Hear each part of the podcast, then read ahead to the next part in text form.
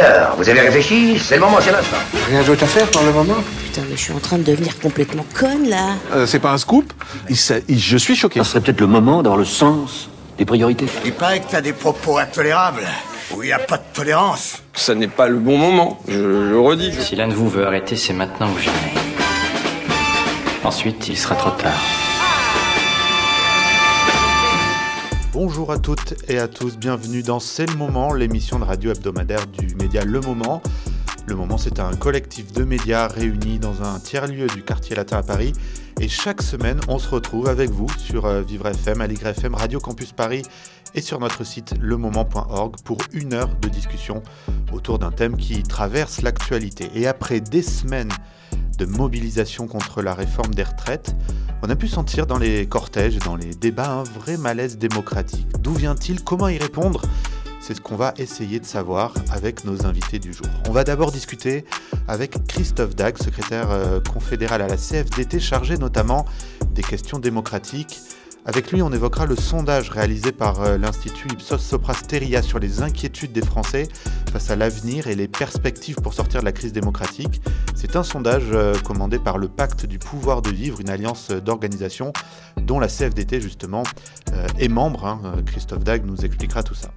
Et puis on recevra également euh, Céline Sepinski, déléguée générale de Démocratie Ouverte, qui a récemment publié avec d'autres associations une lettre ouverte au président de la République appelant à un renouveau démocratique. Avec elle, on pourra échanger plus précisément sur les réponses possibles à cette crise démocratique dont on parle beaucoup en ce moment. Comprendre le problème, réfléchir aux solutions, c'est ce qu'on va essayer de faire ensemble pendant une heure. C'est le moment sur Aligre FM, Vivre FM, Radio Campus et lemoment.org. C'est parti.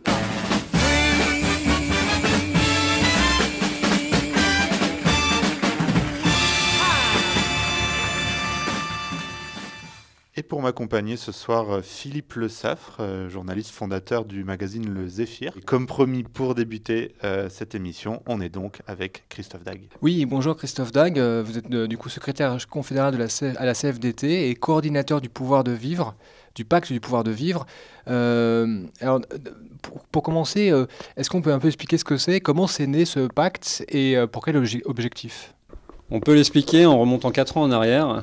Euh, en 2019, c'est euh, à cette date qu'a été initié euh, le pacte du pouvoir de vivre. On est à cette époque dans le mouvement des Gilets jaunes, les annonces qui ont été faites d'un grand débat national et un certain nombre d'organisations qui avaient déjà été amenées à travailler ensemble à différents moments, mais jamais régulièrement, réguli- jamais vraiment régulièrement, se sont vus. On dit comment on s'inscrit notamment dans ce grand débat national. Est-ce que c'est pas le moment de faire des choses euh, ensemble? Et euh, c'était en janvier 2019. euh, ces organisations, en se voyant, font le même constat d'un déficit d'écoute de la part de l'exécutif, d'un- d'une démocratie très verticale, enfin, d'un exercice du pouvoir très, très vertical, et aussi le constat qu'on avait déjà fait à plusieurs reprises que les enjeux environnementaux, les enjeux euh, sociaux sont euh, intimement liés et que chacune de nos organisations qui ont un certain nombre d'expertises sur ces dossiers-là aurait tout à gagner à euh, travailler ensemble à un certain nombre de propositions et à un projet commun qui, du coup, sera, deux mois plus tard, le pacte du pouvoir de vivre. Donc, un projet qui, à ce moment-là, faisait 66 propositions qui articulent les enjeux sociaux, environnementaux et démocratiques. Aujourd'hui, donc quatre ans plus tard, le pacte du pouvoir de vivre, c'est euh, alors déjà euh, donc c'est une alliance hein, de, plus de 60 organisations, 65 aujourd'hui, qui sont euh, à la fois très variées sur leur statut. Il y a syndicats, mutualités, fondations, associations, têtes de réseau, et très variées aussi sur les thèmes d'expertise lutte contre la pauvreté, environnement, travail. Euh, étudiants avec la FAGE notamment, euh, l'économie sociale et solidaire représentée, euh, etc., etc. Et donc on met en commun toutes ces expertises et tous ces statuts pour porter ensemble un, projet de société qui a été construit, donc je le disais, 66 propositions au départ, qu'on a ensuite revu, notamment à l'aube de, l'élection présidentielle et des élections législatives, on a revu et retravaillé sur nos propositions, donc il y en a eu 90 à ce moment-là. Et en fait c'est un travail quasi en continu de euh, remettre à jour les propositions qu'on porte dans le débat public, avec vraiment toujours cette, euh, euh, exigence que on peut pas peut pas apporter des solutions aux problèmes que vivent les personnes au quotidien sans avoir en tête des problèmes à plus moyen, enfin des, enjeux pardon à moyen ou long terme, qui sont notamment les enjeux de, transition écologique. Et quand je dis moyen et long terme, maintenant on voit bien que les enjeux de transition écologique sont aussi des enjeux de, court terme. ces 90 propositions, est-ce qu'elles ont été faciles à, identifier et à finalement à, mettre en place, enfin pas à mettre en place, mais à, les, définir finalement, euh, sachant que vous êtes euh, euh, de nombreuses structures. Est-ce que ça a été, ça a été voilà, comment ça, comment ça s'est passé? Est-ce que ça y a eu des discussions? Et, en tant que coordinateur, quel été votre rôle à ce, niveau-là? C'est pas si facile que ça, effectivement. Alors, ce qui est facile, c'est euh, qu'on partait pas de rien, c'est que, effectivement, on avait été initié quelques temps avant. On a remis l'ouvrage sur le métier en 2021. Et donc, on avait euh, deux ans de euh, travaux euh, collectifs avant, apprendre à se connaître, apprendre à, faire, se faire confiance, apprendre aussi à se dire les choses quand des choses ne, bah, ne, vont pas ou quand on a des, désaccords. Il est bien évident que quand une organisation environnementale porte la question du nucléaire, de l'énergie renouvelable, de la fin des aéroports, etc., pour une organisation syndicale comme la CFDT par exemple, euh, qui a des travailleurs dans ces secteurs-là, c'est des enjeux qui ne sont pas nécessairement faciles euh, à prendre en main, mais on est parvenu, y compris sur ces questions-là, à avoir des propositions communes. Donc on a fait des groupes de travail qui ont duré quasiment neuf mois, donc, qui ont été coordonnés, chacun, quel groupe de travail sur, sur ces différents sujets. On essaie, différents sujets, donc environnementaux, fiscalité, questions démocratiques, et euh, les questions euh, plus euh, sociales et notamment de lutte contre la pauvreté. Mais avec toujours, quand je dis ces quatre thèmes, ces quatre axes, avec toujours évidemment l'exigence de, mêler, de les mêler, ces quatre axes, puisqu'on considère que le projet de société, c'est tout ça à la fois. donc, c'est pas, pas facile, mais c'est possible, et c'est justement ce qu'on porte et ce mm. qu'on veut dire. C'est-à-dire qu'il y a la possibilité de s'emparer de ces sujets-là, et même quand on a des désaccords, bah, il faut les accepter, il faut les dépasser, et on arrive à avoir des propositions qui sont euh, en plus des propositions structurées. Ce n'est mm. pas juste du titre, ou voilà, c'est euh, des propositions qui sont...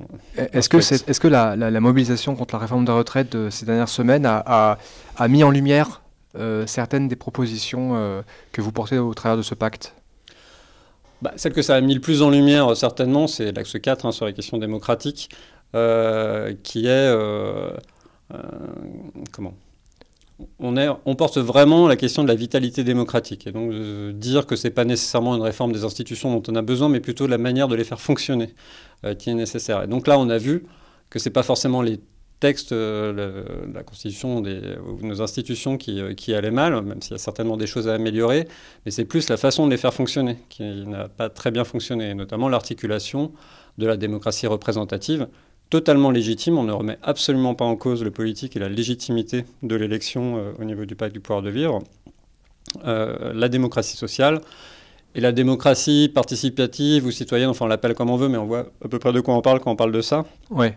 Et euh, il y a vraiment cette nécessité d'articuler ces, ces, trois. Mmh. C'est exactement l'inverse qui a été fait dans les trois derniers mois. Et donc on se retrouve aujourd'hui avec cette réforme des retraites, avec euh, du coup juste la partie euh, démocratie représentative, et encore, quand on dit démocratie représentative, juste la partie euh, plus exécutive que parlementaire. Mmh.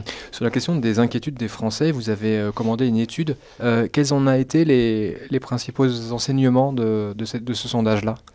Le premier enseignement, c'est qu'il il y a de fortes inquiétudes des, des, citoyens sur leur propre leurs propres conditions et leur propre avenir. C'est-à-dire une forte inquiétude de tomber, euh, notamment 60% d'entre eux euh, ont euh, la crainte de tomber dans la précarité.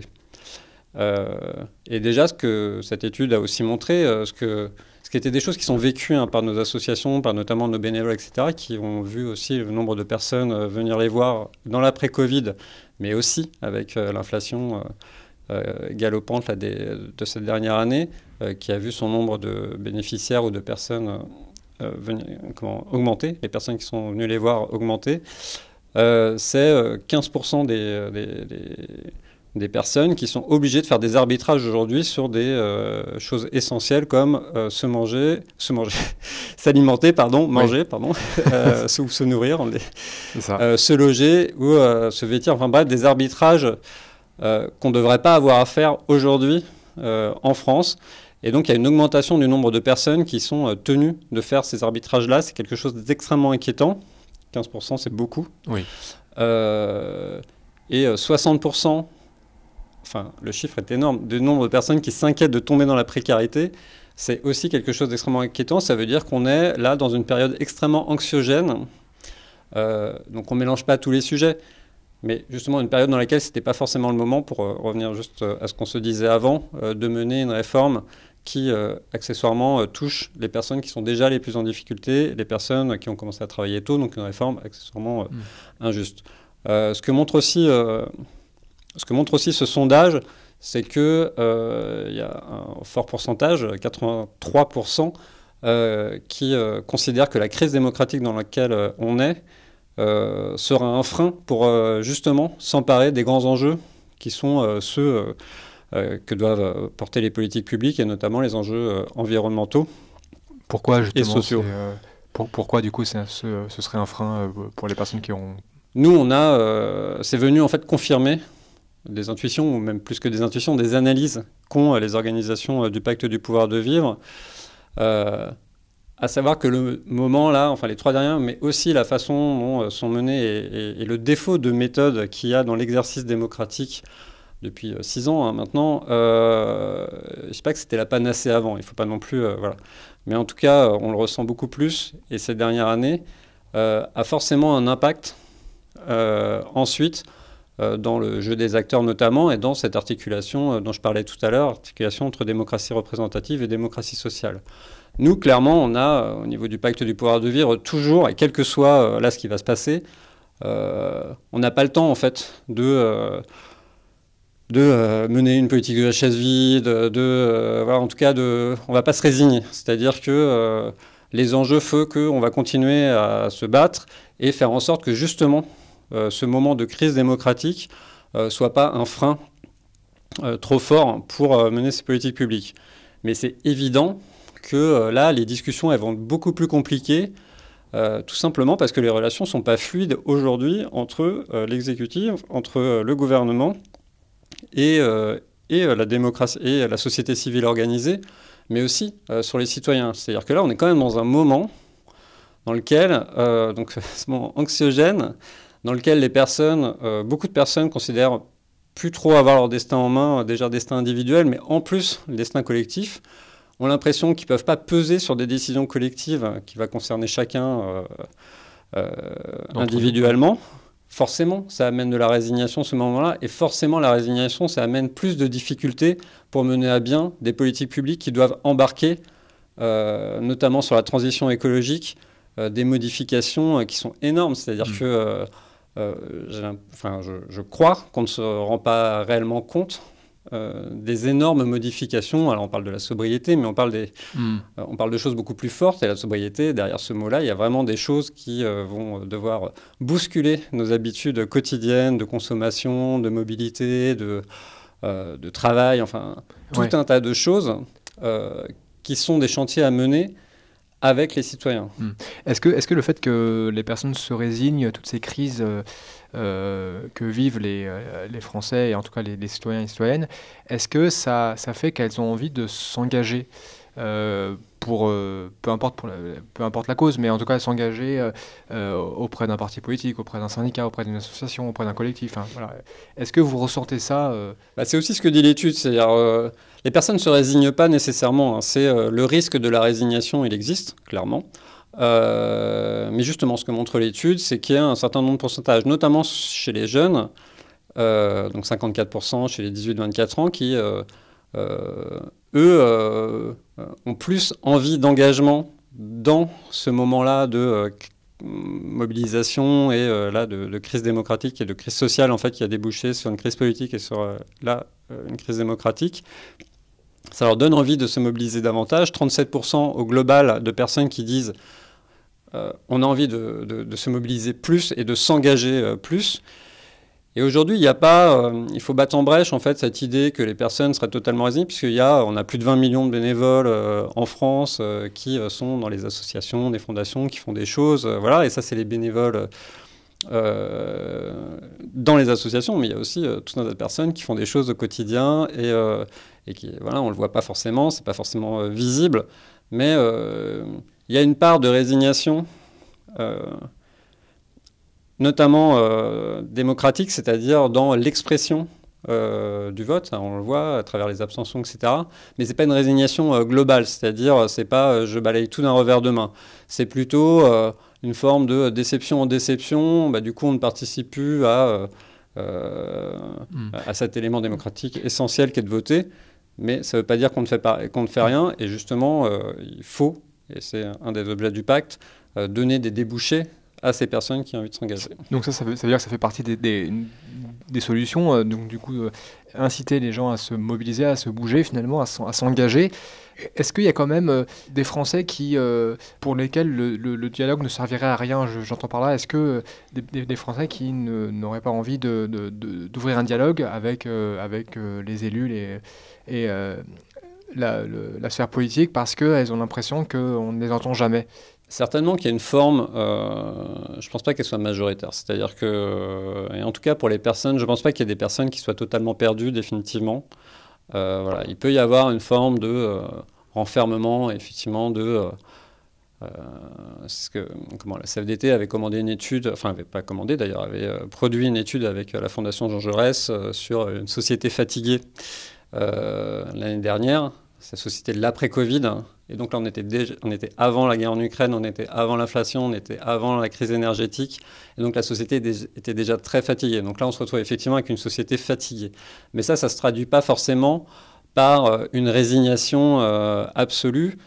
Et c'est vraiment le rôle de nos organisations, justement, de faire en sorte que les personnes qui commencent à se renfermer parce qu'elles ont l'impression qu'elles peuvent peser sur rien, y compris au niveau local, euh, au niveau national et de leur expliquer déjà, hein, quand il y a 20 millions de bénévoles et des personnes qui s'investissent dans le secteur associatif, eh ben c'est ça la vitalité démocratique aussi. C'est une expression et tout le monde n'en a pas forcément conscience que cet engagement-là fait euh, dans des associations, c'est aussi ce qui participe de la, vitalité démocratique.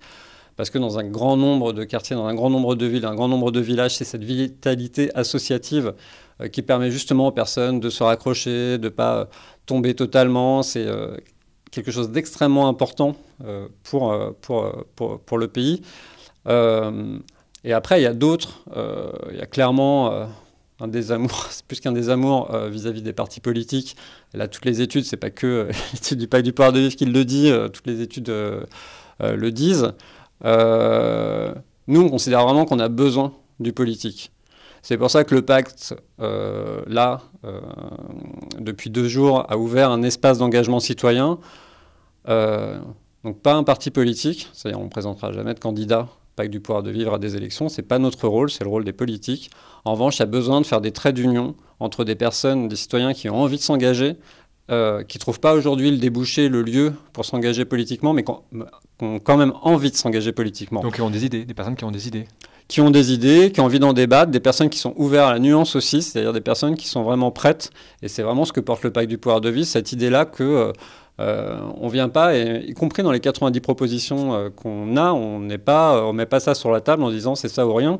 C'est-à-dire l'idée, c'est vraiment une contribution euh, globale, et c'est comme ça qu'on a travaillé au sein du pacte du pouvoir de vivre. Vous disiez derrière, de, tout à l'heure quelles difficultés on a pu rencontrer. Eh ben, ça aurait pu être celle-là, c'est-à-dire que chaque organisation, chaque association arrive avec, avec sa propre revendication et c'est à prendre ou à laisser. C'est absolument pas comme ça qu'on a raisonné. Chacun fait des compromis pour produire quelque chose, euh, quelque chose en commun. Et donc cet espace euh, d'engagement que porte le pacte du pouvoir de vivre, ça va être un espace qui va, être, qui va permettre aux personnes, euh, un, de se former.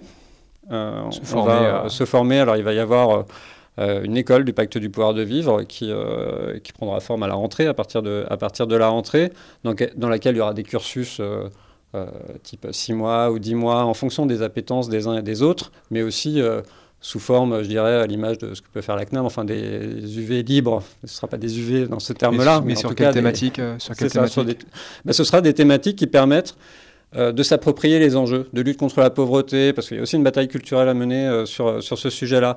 Comment ça fonctionne le RSA Pourquoi on en a besoin? Qui sont les personnes en fait? Et comment ça fonctionne euh, derrière? Comment la rénovation thermique des logements? Quel est le problème de la rénovation des thermiques des logements? C'est-à-dire le pacte porte des propositions.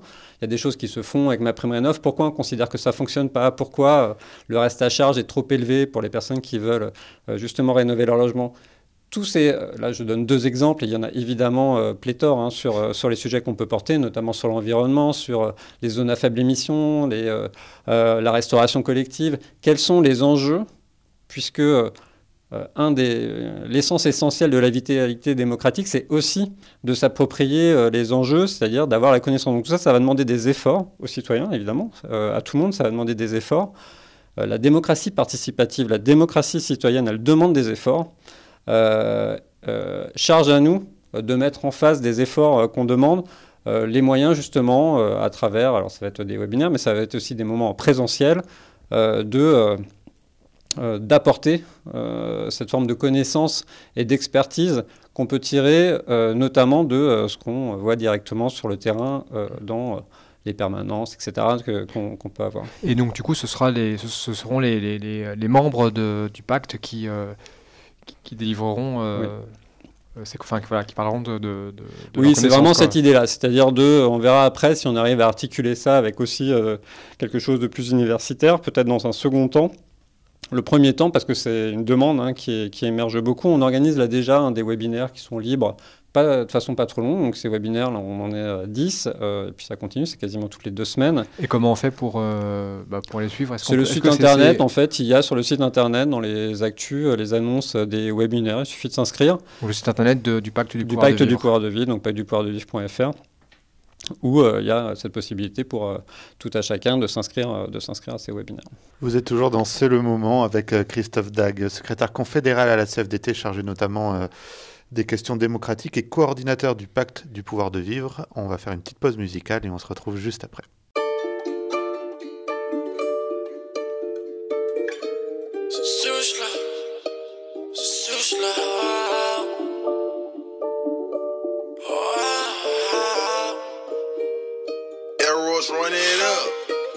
Mon démon colle à la peau comme le venom. Là, je suis rage, je fais le tour de la ville entière.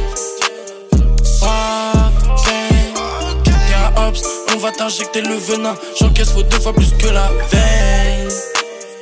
Deux fois plus que la veille. Elle veut ma CB, je lui dis non. Elle voudrait connaître mon name. Elle sait pas que la monnaie m'attend. C'est la seule à qui je réponds. Tout ce qui l'intéresse, c'est la fame. Je lui dis nada, je suis pas con. Tu pénaves, mais t'as rien fait. Floco, t'as pas le bras long. Pas de grosse quiche, t'as non, non. Ils ne font que chicher, bah ouais. Ils n'ont pas de vista, non, non. Ils ne savent pas viser, bah ouais. Pas de suceur ici, non, non. Pour t'incruster, bah ouais. Pas dans le Tennessee, non, non. J'suis avec, j'suis plus, bah ouais. On manque jamais de gasoline. On manque jamais de gasoline. Tous les zombies veulent leur dose. Quand y'a les bleus joués sur pop, c'est les petits qui vont la dos. Ils mettent pop. Mon démon colle à la peau comme le venom. Là, je suis rage, fais le tour de la ville entière. Ok, quitte à on va t'injecter le venin. J'encaisse faut deux fois plus que la veille. Deux fois plus que la veille. Ils n'ont même pas de VVS. Sont en galère dans la tête. Avec des mots, on les blesse. Avec des mots, on les blesse. Galère dans la tête. Avec des mots, on les blesse.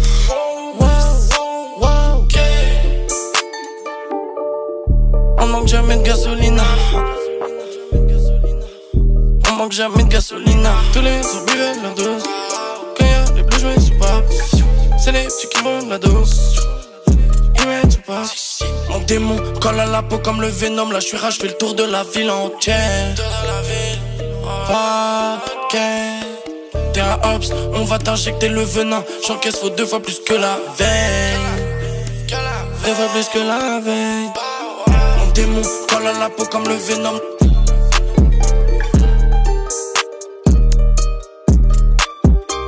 T'es un Ops, on va t'injecter le venin.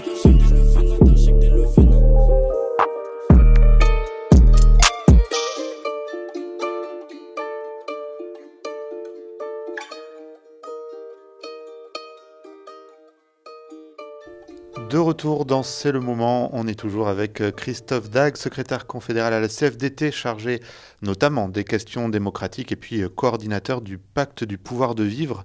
Euh, on parlait juste avant la, coupure de la crise démocratique. je me demandais quelle était la responsabilité selon vous des, médias dans tout ça et à contrario, quel pouvait être leur rôle pour essayer d'y répondre parce qu'on parle pas seulement d'information, mais on entend aussi beaucoup que pour mobiliser les gens et pour participer de la vitalité, de l'engagement des citoyens, on a besoin de récits, de récits qui soient constructifs et de récits qui donnent euh, envie. Euh, donc quel est, selon vous, le, rôle des médias là-dedans? Les médias ont un rôle, je ne sais pas si on peut parler de responsabilité, enfin je crois qu'il ne faut pas euh, tout mélanger justement euh, dans euh, le rôle et les responsabilités de chacun et euh, notamment sur, sur, sur, ces questions, sur ces questions démocratiques. Donc il y a effectivement un rôle des médias. On voit effectivement qu'il y a eu un glissement assez fort, notamment né par les réseaux sociaux, mais pas uniquement. un rôle notamment des journalistes qui s'est progressivement transformé en euh, devoir débunker euh, tout un tas de fausses informations. Euh, c'est pas ce que veulent faire les journalistes, je crois pas en tout cas que c'est ce qui les intéresse le plus, mais ça devient, et à un moment c'est devenu pour beaucoup l'essentiel, de leur boulot, et c'est important que des médias, que des médias le fassent.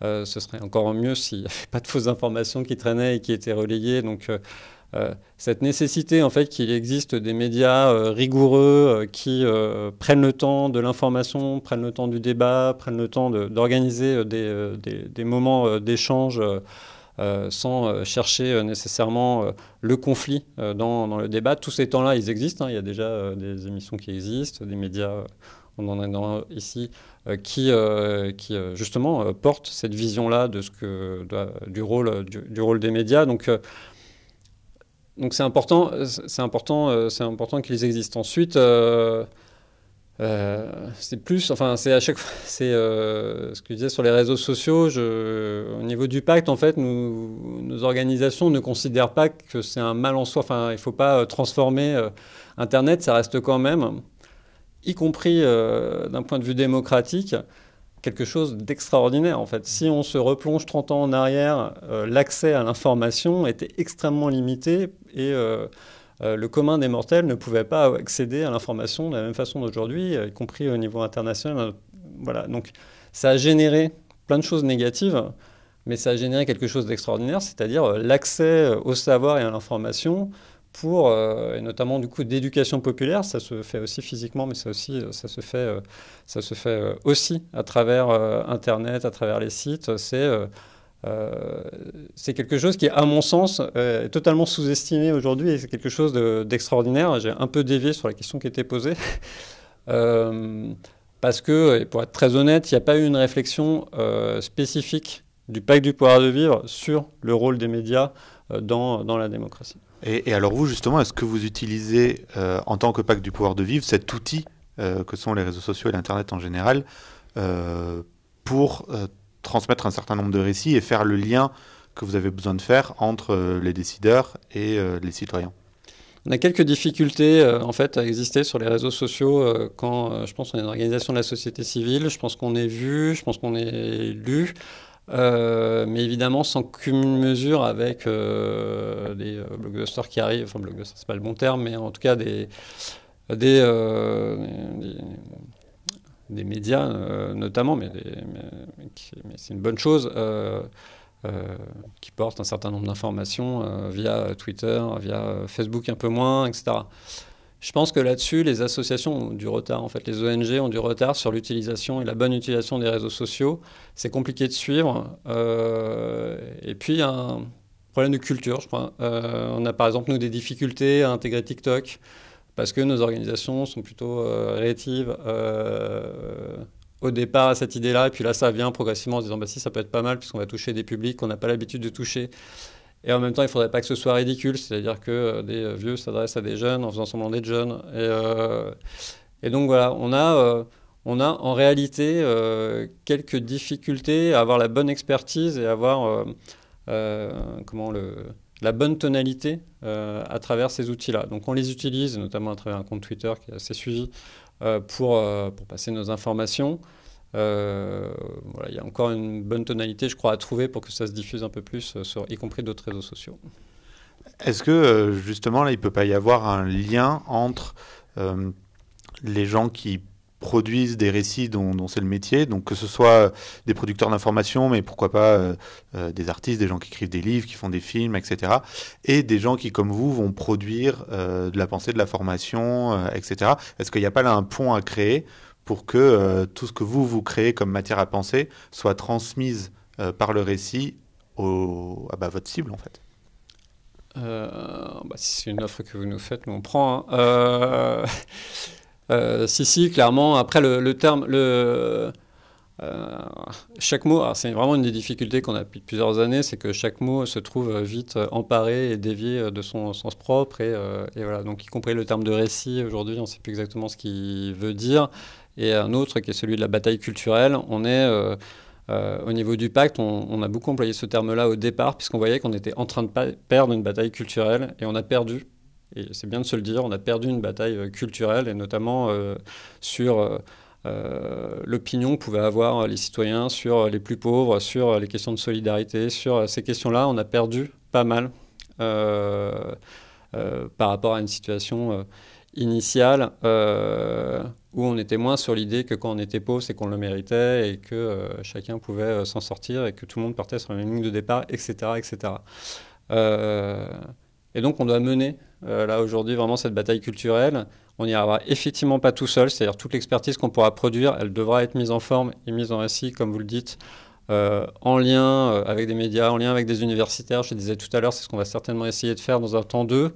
Il faut juste qu'on arrive chacun, c'est-à-dire là la confiance qu'on a construite avec les 64 organisations et on a aussi une quarantaine de groupes locaux, on est aussi implanté sur les territoires.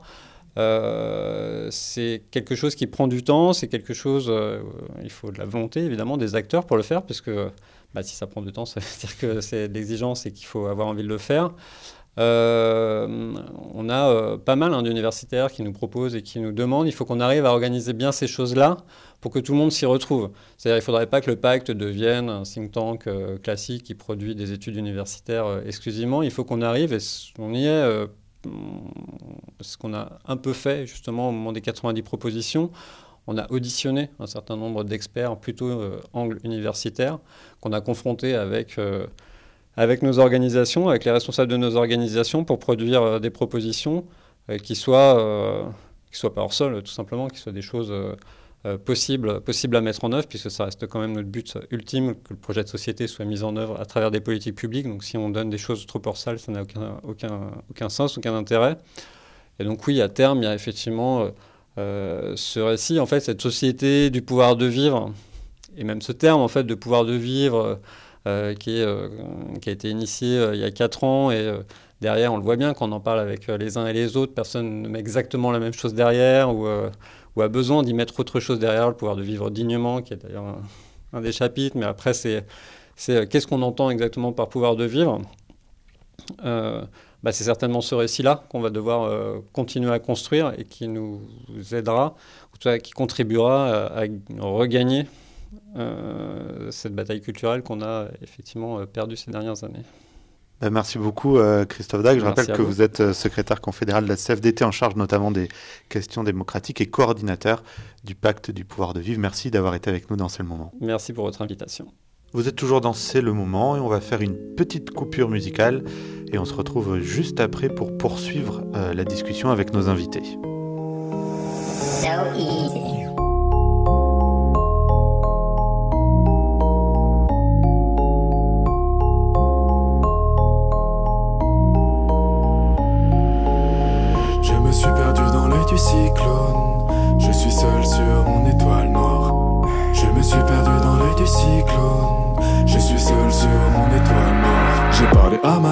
j'ai parlé à mon père. Aucun des deux ne comprend, je suis perdu, je veux pas les perdre. J'entends les cris de rage, alors mon cœur s'accélère. J'ai rappé toute ma rage, maintenant je chante la vraie guerre. La spirale a noyé mes rêves d'enfant, je suis cassé. L'alcool et le mensonge sont passés. J'ai grandi dans la paix mais la violence du phrasé me rappelle que n'importe où ça peut vite s'embraser. Papa travaille très dur pour remplir la gamelle. Maman s'occupait de nous, on a grandi, c'est plus pareil. J'entends le chant des disputes, suis face au vent. Je mets des coups dans le vide, il s'écroule mon empire. La haine et la tristesse, bah je les fous dans le titre. J'ai tout mis dans ma chanson, les coups les tensions, les petits cris, les grands songes. Je me suis perdu dans l'œil du cyclone. Je suis seul sur mon étoile noire. Je me suis perdu dans l'œil du cyclone. Je suis seul sur mon étoile noire. J'ai parlé à ma mère, j'ai parlé à mon père. Aucun des deux ne comprend, je suis perdu, je veux pas les perdre. J'entends les cris de rage, alors mon cœur s'accélère. J'ai rappé toute ma rage, maintenant je chante la vraie guerre. J'ai parlé à ma mère, j'ai parlé à mon père. Aucun des deux ne comprend, je suis perdu, je veux pas les perdre. J'entends les cris de rage, alors mon cœur s'accélère. J'ai rappé toute ma rage, maintenant je chante la vraie guerre. Tu me demandes si ça va, je te réponds tranquille. Mais sache que tout au fond moi je me sens triste. Pour le bien des miens, je te fais du mal sans pitié. Dans ta petite soirée, je suis le grand discret. Traîné en bas de la tour, juste en face du musée. La connaissance est proche, mais tu la crames dans des fusées. Tu planes dans le sous-sol, ton esprit devient usé. Mais le manque d'argent t'a rendu débrouillard et rusé. Tu piaffes, tu vois flou, au fond tu veux juste t'amuser. La défaite prend du poids lorsque tes joues deviennent creusées.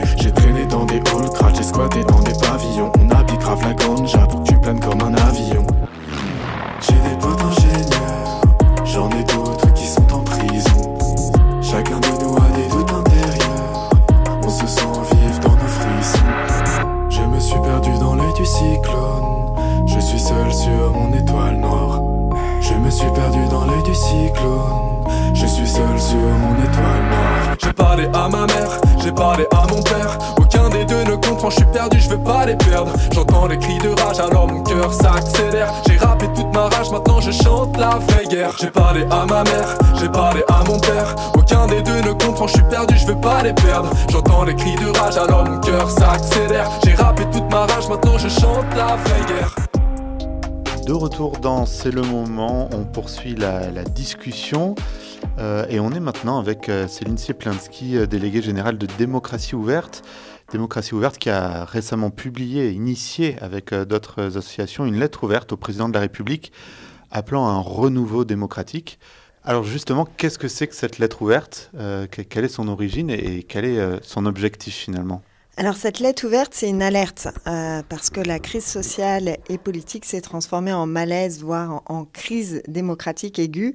Et on pense qu'il est temps de faire quelque chose parce que c'est un, malaise qui dure et qui augmente depuis quelques années euh, déjà. Euh, on avait euh, déjà précédemment porté un, projet de réforme des institutions depuis euh, 2018 en associant davantage les citoyens. On voit que le malaise démocratique, il, se traduit par l'abstention qui est toujours en hausse, par la baisse euh, de la confiance envers nos institutions et nos politiques. Le dernier sondage CVPOF euh, le montre encore.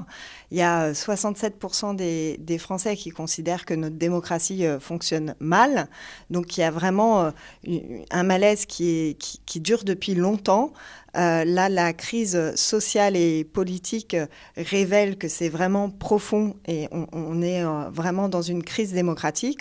Donc avec euh, avec euh, le mouvement associatif qui représente plus de 700 000 associations avec ESS France, donc avec l'ensemble de la société euh, civile organisée, on sonne, on tire la sonnette d'alarme, on dit il faut sortir de cette crise et on pense qu'il faut sortir de cette crise par le haut euh, et, c'est l'objet de cette lettre ouverte. Euh, quand vous dites par le haut, ça veut dire quoi Euh, En fait, concrètement, qu'est-ce que, qu'est-ce que vous proposez Quand je dis vous, du coup, c'est le, le- le- le collectif, justement pour euh, bah, qu'on sorte de cette crise et que, et que tout se passe mieux, dans le meilleur des mondes. Concrètement, comment, euh, c'est quoi le chemin de ce renouveau démocratique? Très bonne question. Nous, euh, on a publié euh, en, janvier, en partenariat avec la Fondation Jean Jaurès, Agora Lab et Mieux Voter, euh, une, une note euh, de méthode finalement euh, qui, pour, pour refonder les, les institutions et pour faire finalement ce que le président lui-même appelait de ses voeux, encore en, au vœu euh, 2023. Il disait qu'il fallait bâtir de, meilleures, euh, de, de meilleures articulations entre les pouvoirs et euh, associer plus fréquemment les citoyens. C'est ce qu'on ce qu'on souhaite. Et donc la méthode, c'est une méthode en deux piliers, un pilier de consultation et un pilier de délibération. Donc le pilier de consultation, on se dit que vraiment, il y a besoin d'un débat, d'un très large débat euh, public euh, dans la société, vraiment très largement infusé partout, des états généraux de la démocratie où la société civile organisée, euh, les mairies auraient un rôle euh, central à, jouer dans cette, euh, dans cette première étape consultative où l'important c'est que ça soit très ouvert et que on puisse vraiment laisser, laisser les idées fuser et émerger. Et ensuite, toutes ces idées-là, toutes ces propositions, qu'elles soient versées à une convention citoyenne pour la démocratie. Donc nous, on est à l'origine à Démocratie ouverte de la Convention citoyenne pour le climat. Si je refais l'histoire, euh, on avait au sein des Gilets citoyens, avec des activistes climat et des Gilets jaunes, demandé dès janvier 2019 une convention citoyenne pour le climat, sur la démocratie et sur la fiscalité. Donc euh, on a continué à porter, euh, à, porter ce plaidoyer pendant la campagne 2022 pour faire gagner la démocratie avec d'autres organisations de la société civile.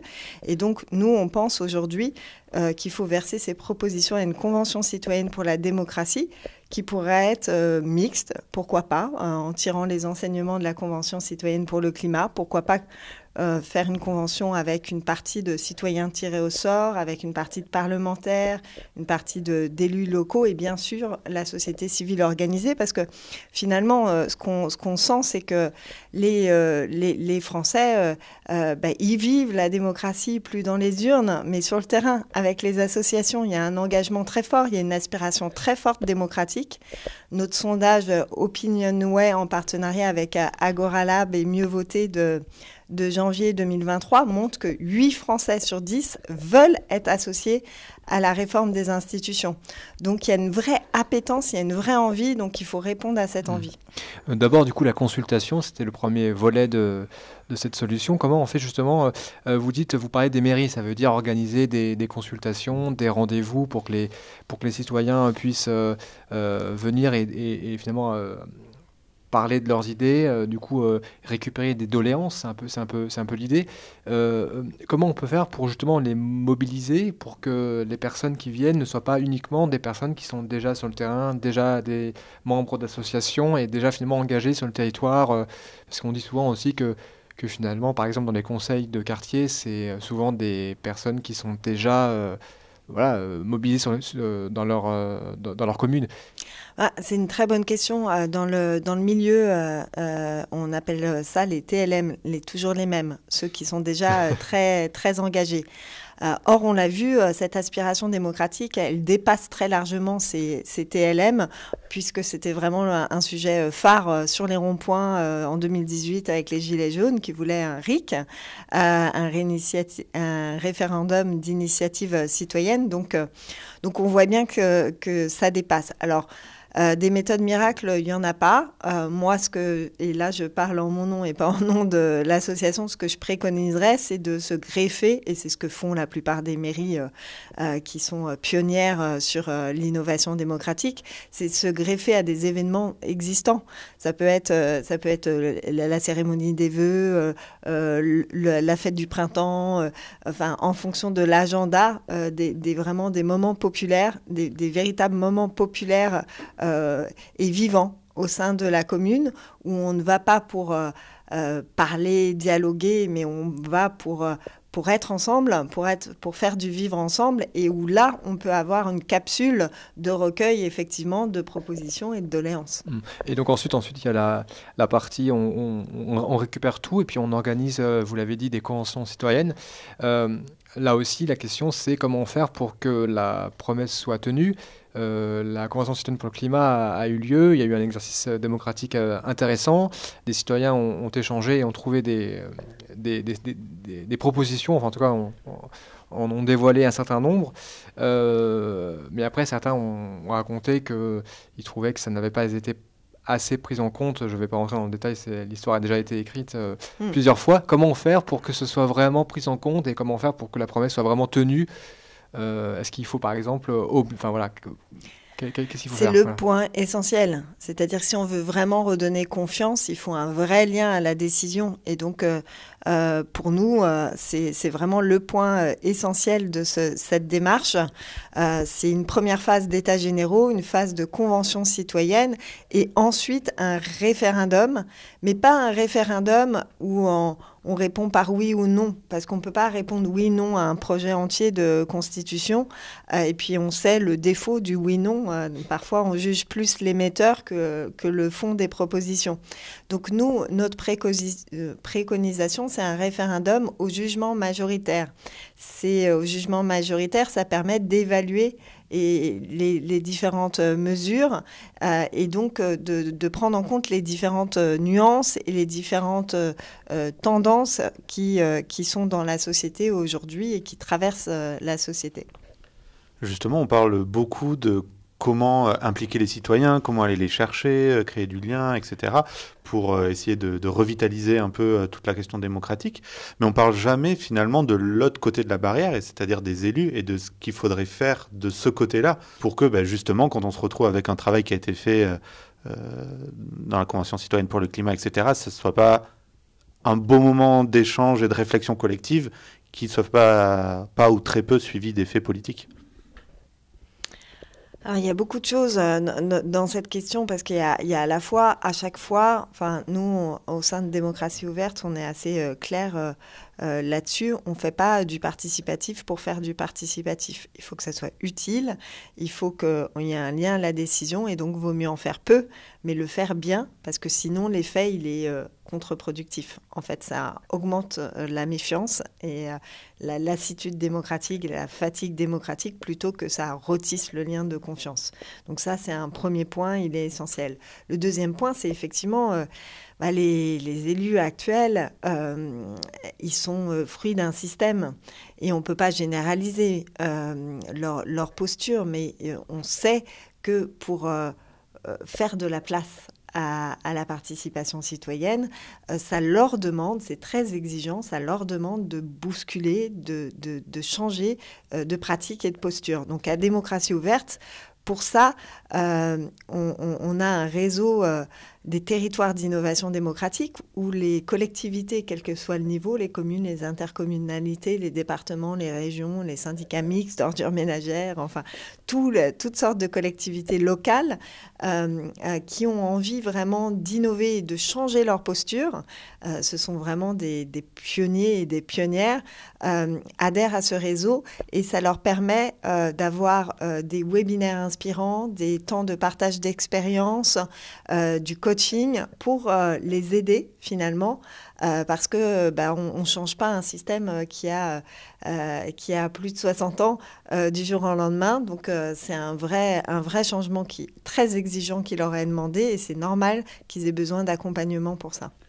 Donc, si j'ai bien compris, mais corrigez-moi si je me trompe, plutôt que d'un changement par le haut, l'idée c'est d'essaimer par les territoires, notamment au niveau local, et que la transformation se fasse par là, et que du coup, mécaniquement, petit à petit, ça remonte jusqu'à une transformation plus globale c'est euh, les, deux vont de pair en fait. Euh, je ne vais pas choisir euh, puisqu'il faut changer les règles du jeu institutionnel, changer les règles du jeu politique et ça c'est c'est le changement par le haut.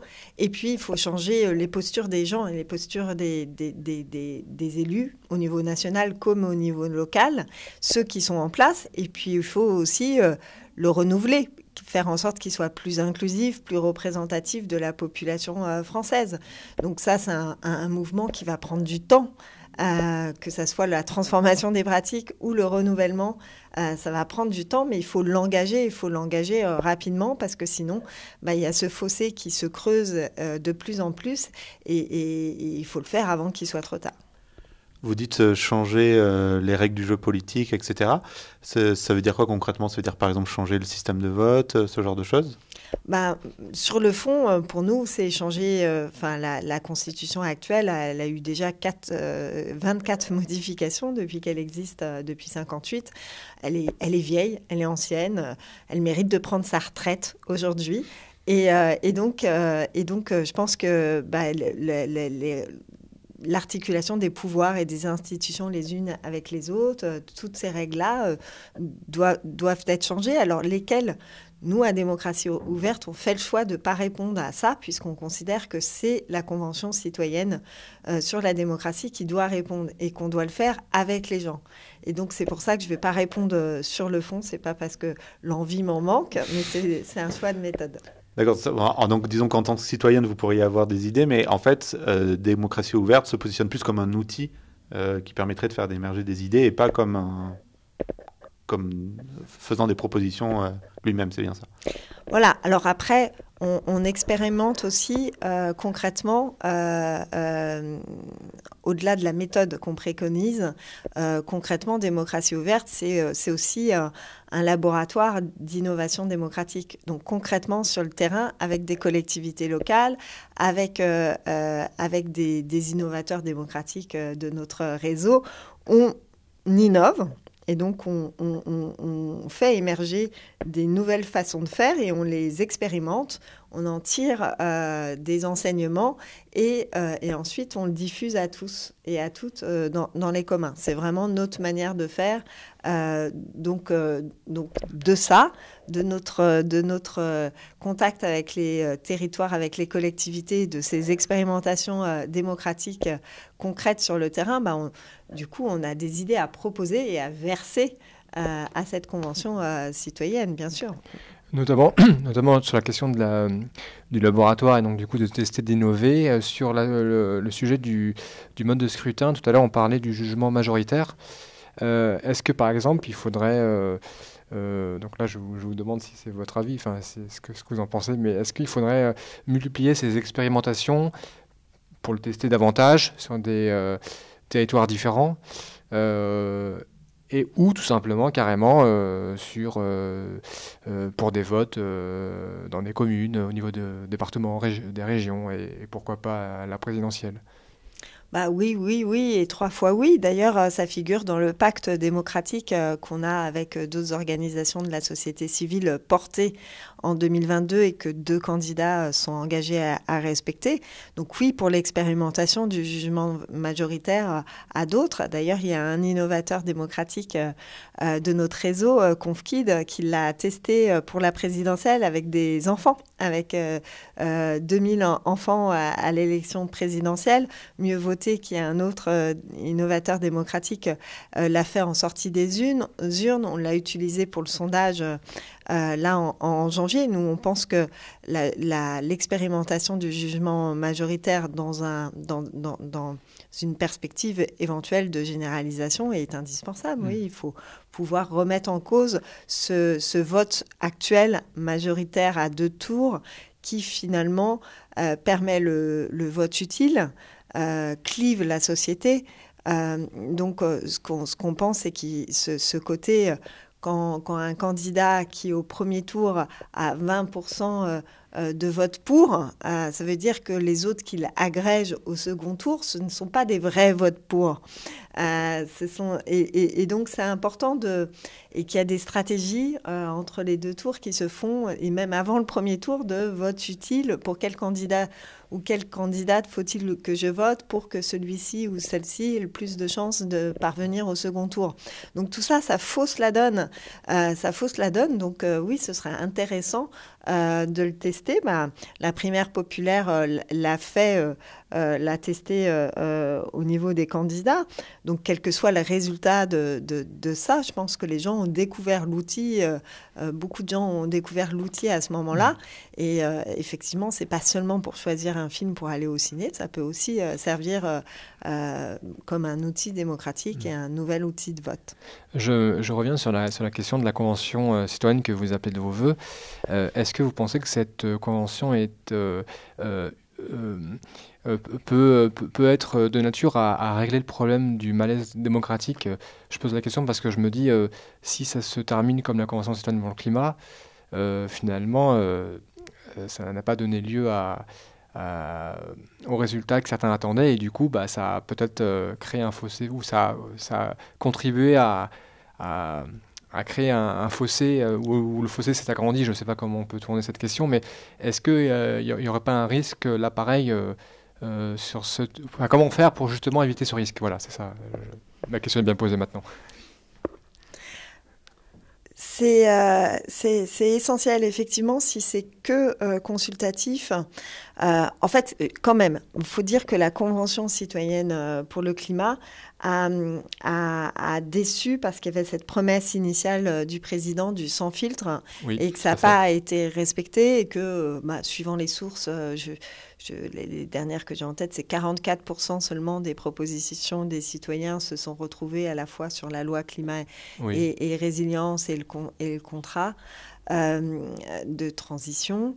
Euh, donc, bon, il y en a qui disent ça a été 10%, d'autres qui disent 80%. Donc, euh, bon, je, Ça a je- été je re- fais. ça- ça a- ça a repris euh, au moins partiellement, quoi, un petit peu, Voilà, ouais. ça a été quand même repris, donc il y a eu quand même un effet, même si euh, euh, forcément, si le sans filtre à, à- à une quarantaine de pourcents, bah, il y a un écart qui est énorme et, et forcément ça déçoit et, et- et ça augmente la méfiance.